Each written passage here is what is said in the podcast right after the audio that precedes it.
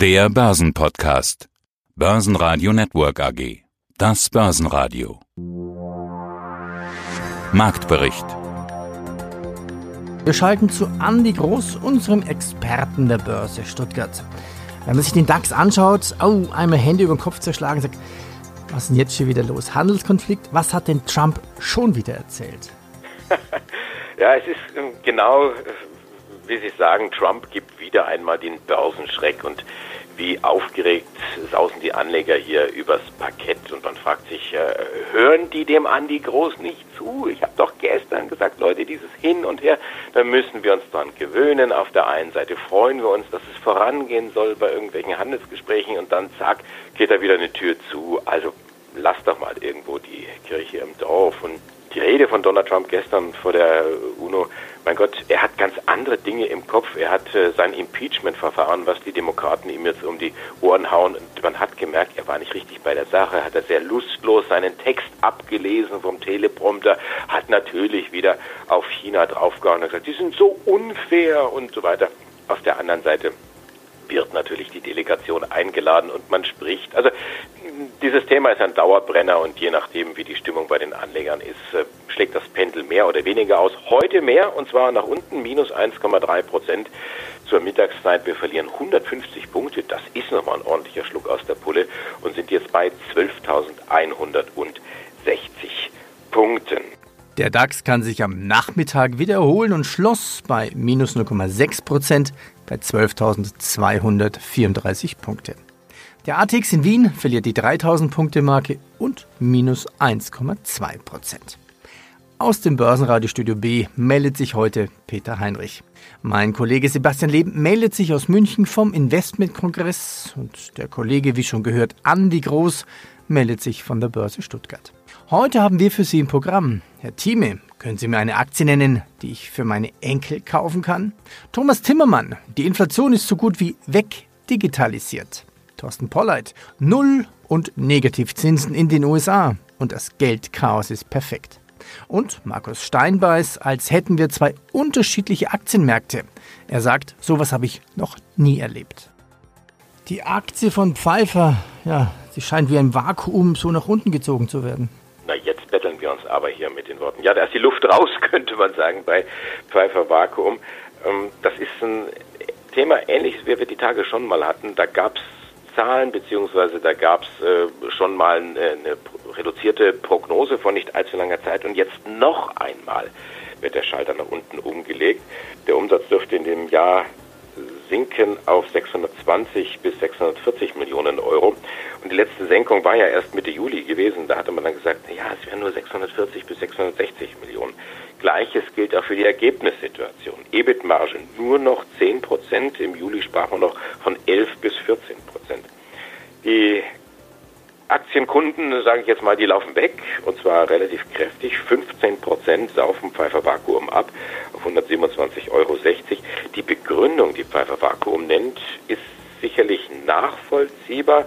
Man sagt, okay, wir haben hier Kunden aus dem Halbleitermarkt, aus dem Beschichtungsmarkt, die verschieben ihre Aufträge ins nächste Jahr. Ganz klar, dass der Auftragseingang und damit dann äh, Aufträge beziehungsweise auch Umsatz dann entsprechend fehlen werden. Aber die Frage, die man sich sicherlich so ein bisschen bange stellt, kommen die Aufträge dann tatsächlich im nächsten Jahr? Kommen sie dann so, wie man sie auch wirklich prognostiziert hat? Oder ist das auch wieder dieser Trend, den wir sehen? Alles kühlt sich irgendwo ab und man versucht irgendwo zu sparen, Aufträge zurückzuhalten, auch entsprechend zu reduzieren. Das ist die Frage, die die Anleger sich stellen und für sich entsprechend beantwortet haben mit dem Kurssturz bei Pfeiffer Vakuum heute. Ja, guten Tag. Marcel Fratscher ist mein Name. Ich bin Präsident des Deutschen Instituts für Wirtschaftsforschung in Berlin bin Makroökonom und bin vor allem an Themen von Finanzmärkten, Investitionen und wirtschaftlicher Entwicklung interessiert. Dann schauen wir doch auf die deutsche Wirtschaft, weil über die wird gerade ganz schön gesprochen. Die Konjunktur scheint anzuschlagen, ist angeschlagen. Viele sorgen sich drum. Technisch haben wir die Rezession, sagen viele. Wenn nicht, kommt sie demnächst. Wenn nicht, kommt sie bald. Auf jeden Fall sind sich da nahezu alle einig. Das böse R-Wort, lange wollte es keiner in den Mund nehmen. Jetzt ist es quasi Realität. Gerade kamen Einkaufsmanager-Indizes. Die Börse hat auch sofort reagiert. Wie schlecht steht es denn aus Ihrer Sicht? Die Sorge ist groß und ist berechtigt, denn Deutschland hat ein Wirtschaftsmodell, das sehr von den Exporten abhängt. Und die Weltwirtschaft lahmt gerade der Handel, der globale Handel durch Handelskonflikte zwischen USA und China. Vor allem auch durch den Brexit sind die deutschen Exporte nach Großbritannien, nach Irland eingebrochen. Auch Italien ist ein unsicherer Kantonist. Wir sehen im Augenblick Krise im Mittleren Osten mit steigenden Ölpreisen. Also es gibt sowas wie den perfekten Sturm, wo viele Risiken auf einmal auf die deutsche Wirtschaft einprasseln. Heißt konkret, die Industrie hat eine große Schwäche.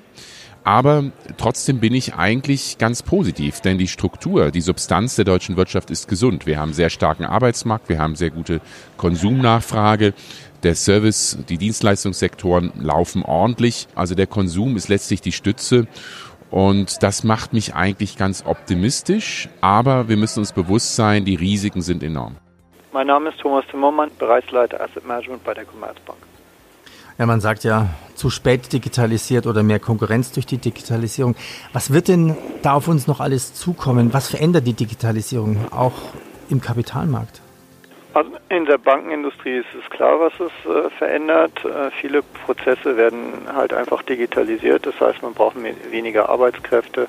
Die Unternehmen werden verschlankt. Es kommt zum Kon Konzentrationsdruck. Das Gleiche gilt aber für viele, viele andere Bereiche auch. Grundsätzlich drückt die Digitalisierung halt auf die Preise, auf die Inflation und am Ende äh, bestimmt sie dadurch auch das Zinsniveau. Also man kann sagen, die Inflation ist so gut wie weg digitalisiert worden, denn die Preise von Gütern können nicht so richtig steigen, weil laufend werden sie effizienter, noch besser äh, hergestellt und vor allen Dingen die Konsumenten haben immer bessere Möglichkeiten, Preise zu vergleichen. Das heißt, es gibt einen extremen Preisdruck auf Produkte und bei den Arbeitskräften ist es ähnlich. Auch die Arbeitskräfte können nicht immer mehr verdienen, weil in vielen Bereichen werden einfach massiv Arbeitskräfte abgebaut, weil sie gar nicht mehr gebraucht werden, weil die Digitalisierung dazu führt, dass Prozesse halt über den Computer laufen, nicht mehr manuell von Menschen gemacht werden. Insofern beeinflusst die Digitalisierung meines Erachtens wirklich alles, was wir zurzeit erleben in der Welt, auch Thomas Cook, äh, auch den DAX und nicht zuletzt die Zinspolitik der EZB. Das finde ich eine klasse Aussage. Da muss ich jetzt darüber nochmal nachdenken. Also die Inflation ist wegdigitalisiert, sagen Sie. Man müsste fast noch einen Schritt zurückgehen. Wie kann eine Inflation wegdigitalisiert werden? Was ist Inflation dann im digitalen Zeitalter? Also Inflation ist das, was es immer bleibt, nämlich steigende Preise. Und äh, die Notenbanken orientieren sich vorwiegend an der Inflation. Also wenn die Inflation hochgeht, dann nehmen sie die Zinsen hoch. Aber wir haben ja eigentlich eine permanent sinkende Inflation oder sehr niedrige Inflation.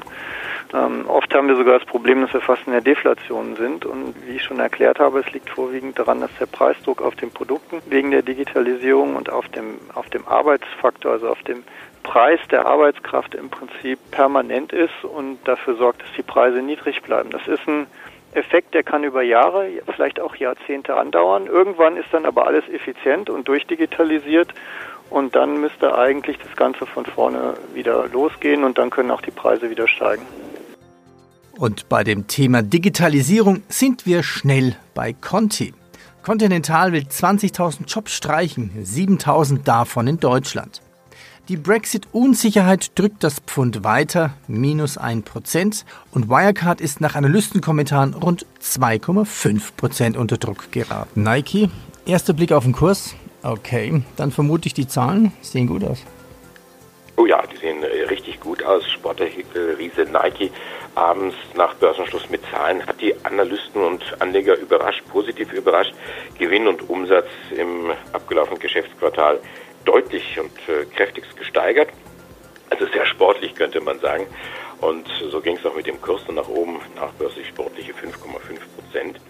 Jetzt hat man als Anleger natürlich dann auch immer die Konkurrenz im Auge. Gerade jetzt hier in Deutschland, da gibt es ja zwei große Player, Adidas und äh, Puma. Die beiden Unternehmen, die, die Brüder aus Herzogenaurach aus Mittelfranken. Ja, Puma macht einen Satz zurück zunächst einmal und brechen ihre Rekordjagd äh, ab. Die äh, Aktie war ja wieder auf dem Weg in Richtung Allzeithoch. Heute geht es aber nach unten 2,3 Prozent auf 68,15. Adidas waren recht gut gestartet, drehen jetzt dann aber auch ins Minus mit dem schwachen Gesamtmarkt, so etwa marktkonform 1,2 Prozent geht es runter auf 270,80 Euro. Und da habe ich mir den Kursverlauf mal angeschaut, da hatten wir das Allzeithoch gehabt Anfang August und seitdem laufen die Aktien, Vorsicht, sportliches Sprachbild, der Konkurrenz ein bisschen matt hinterher. Mein Name ist Thorsten Polleit, ich bin der Chefvolkswirt der Degussa. Nächstes Thema kommen wir zum sogenannten Tafelgeschäft, also Edelmetallgeschäft. Es gibt Meldepflicht für Edelmetalle. Momentan darf ich ja bis zu 10.000 Euro Gold und Edelmetall kaufen und verkaufen, ohne dass es da eine Meldepflicht gibt. Was hat die Politik nun ab Januar vor? Was wird hier diskutiert? Man will die Obergrenze von 10.000 Euro absenken auf 2.000 Euro und der Anleger kann dann nicht einmal mehr 50 Gramm Gold kaufen, ohne dass er seinen Personalausweis vorlegen muss und vom Edelmetallhändler geprüft wird. Und das ist natürlich alles andere als vorteilhaft für den deutschen Edelmetallmarkt. Also ich, ich finde das grausig. Also ich persönlich glaube, in Wahrheit geht es ja darum, die Digitalisierung des Geldes irgendwie voranzutreiben. Da gibt es ja mit Sicherheit immer das Argument, ja, Terrorismusfinanzierung wird da vorgeschoben. Also letztendlich geht es doch eigentlich um die Kontrolle des Geldes über die Bürger, oder? Zumindest eines dürfte unmissverständlich klar sein. Die Bundesregierung ist nicht bestrebt, ihren Bürgern und der heimischen Wirtschaft dabei zu helfen, vorzusagen gegen die Folgen, die das, man muss sagen, absehbare Scheitern des Euro-Projektes haben wird. Und die angedachte Bekämpfung der Kriminalität, äh, die wird auf dem Wege vermutlich eben nicht wirksam sein. Unser drittes Thema Euro, US-Dollar unter Aufwertungsdruck. Bleibt der langfristige Abwärtstrend im Euro-Dollar-Kurs noch intakt, fragen sich viele. Die September-Tiefs wurden nicht wieder angesteuert. Ist Euro-US-Dollar unter Aufwertungsdruck? Ich glaube ja, der Euro bleibt unter Abwertungsdruck gegenüber dem US-Dollar. Die Zinsdifferenzen zwischen beiden Währungsräumen zeigen zwar an, dass der Abwertungsdruck abgenommen hat, der Druck also auf den Euro abgenommen hat. Allerdings zeigt sich, und das meine ich ist ein aussagekräftigerer Indikator, dass die unterschiedliche Entwicklung der Aktienmärkte in den beiden Währungsräumen dafür spricht, dass der Euro tatsächlich noch nachgeben wird gegenüber dem US-Dollar und ich halte das für eine sehr wahrscheinliche Entwicklung, weil eben auch noch weitere Faktoren hinzukommen, also die nach wie vor ungelösten Probleme im Euroraum. Heiko Thieme, globaler Anlagestratege. Herr Thieme, wir haben heute ganz viele Clubfragen. Ja, und da merkt man auch, irgendwie ist die Sommerpause vorbei. Viele machen sich Gedanken über neue Strategien. Steigen wir ein. Frage 1. Herr Thieme, können Sie mir eine Aktie nennen, die ich für meine Enkel kaufen kann? Das ist eine hochinteressante Frage, mit der ich mich also seit Wochen und Monaten wieder beschäftigt habe, weil ich genau von vielen Kreisen gefragt werde, was kann ich für meine Enkel kaufen. Früher hatte man so das Gefühl, wenn man eine IBM kauft, dann kann man nichts falsch machen. Äh, man sagte sich, wenn man eine Siemens kauft, kann man eben nichts falsch machen. Kauft man in Deutschland sich eine Daimler, nicht wahr das Daimler wird man immer brauchen. Und in Amerika sagte man sich nicht wahr, eines kann man natürlich nicht falsch machen, wenn man in der Aktie investiert, die seit Anfang an, seitdem es den Dow Jones Index gibt, nämlich seit dem 26. Mai 1896, wenn man diese Aktie kauft, die das erfolgreichste Unternehmen, nicht wahr, war am Ende des vergangenen Jahrhunderts, also im Jahre 2000 und von dem erfolgreichsten Manager des 20. Jahrhunderts geleitet wurde, dann kann man doch offensichtlich nichts falsch machen. Fangen wir mal mit dieser Aktie an. Es handelt sich hier um General Electric. Das Unternehmen hat eine Marktkapitalisierung vor rund 20 Jahren von äh, über 600 Milliarden Dollar. Das war der größte Koloss, der Gigant unter den Blue Chips. Ja, heute ist die General Electric nur noch 10 Prozent von dem Wert, zahlt keine Dividenden oder kaum noch Dividenden und von der Brillanz des Managements ist nichts übrig geblieben. Man kann sogar im Nachhinein sagen, dass die damals scheinbare Brillanz im Grunde genommen auf Kosten der Zukunft ging und dann ging das Unternehmen den Bach runter, weil die Diversifizierung, die damals von Jack Welch angestrebt wurde im Finanzsektor, erwies sich im Grunde genommen als nachteilig, weil sie nur kurzfristige Ergebnisse brachte und keine nachhaltigen Erträge. Was kann man daraus lernen? Nun kann man sagen, es sind die Amerikaner, da gehen ja die Dinge immer mal in gewisser Weise schief, aber wir in Deutschland sind natürlich weitaus besser aufgestellt. Hätte man dann gesagt, dann kaufen wir doch das, was man vor 30 oder 40 Jahren noch gesagt hatte, nicht wahr? Die beste Bank der Welt war die Deutsche Bank. Sie war besser als jede andere Bank in der Welt. Der Name wurde dafür gehalten, dass es eigentlich sich um die Bundesbank hielt. Das war die Bonität hoch drei. Deutsche Bank heute ist ein absolutes Ramschpapier, auch wenn sie immer noch äh, im DAX-Index notiert wird. Die Bank ist über 90 Prozent, 95 Prozent eingebrochen. Und deswegen die Frage wieder, sind das nun die Papiere, die Zukunftspapiere für unsere Enkel? Und die Antwort heißt hier nein. Es gibt keine Aktie, die man heute identifizieren kann, von der man sagen könnte, das ist ein Papier, was man auf Dauer halten kann. Die Schlussfolgerung ist eine ganz einfache. Es gibt heute die Superaktie. Die Superaktie ist kein Einzelwert, sondern ist der Index. Das heißt, wenn ich mich an das Konzept halte und sage, ich will in die Zukunft investieren möchte von der Mehr dazu finden Sie in der Börsenradio Mediathek oder im Heiko Theme Club. Razzia. Raten Sie mal wo? Bei der Deutschen Bank. Sie ist zum Zusammenhang mit dem Geldwäscheskandal bei der Danske Bank ins Visier der Ermittler geraten. Die beiden Finanzinvestoren Brain Capital und Advent haben nach Angaben von Osram ein neues Übernahmeangebot für Osram angekündigt. Und Bitcoin bricht zeitweise bis auf 8000 Dollar ein. Guten Tag, mein Name ist Markus Steinbeiß von der Vermögensverwaltung Steinbeiß und Hecker in München. Ich weiß nicht, wie es bei Ihnen ist, aber bei uns in der Redaktion kann ich sagen, man merkt, die Sommerpause ist vorbei. Es gibt zwar jetzt momentan wenig Nachrichten, aber viele machen sich Gedanken über die neuen Strategien passt mein Depot noch? Was soll ich vielleicht verändern? Also wir merken das aufgrund der Höreranfragen auch bei dem einen oder anderen Interview. Also was ändert sich gerade in den Depots? Wie verändern sich diese? Spüren Sie das auch? Ja, das spüren wir in so einem gewissen Maße auch, weil die Ausrichtung vieler Portfolien in den letzten Monaten, eigentlich schon Jahren, äh, extrem geworden ist. Von der Positionierung innerhalb der, der Einzeltitel, aber auch von der Positionierung auf Sektorebene.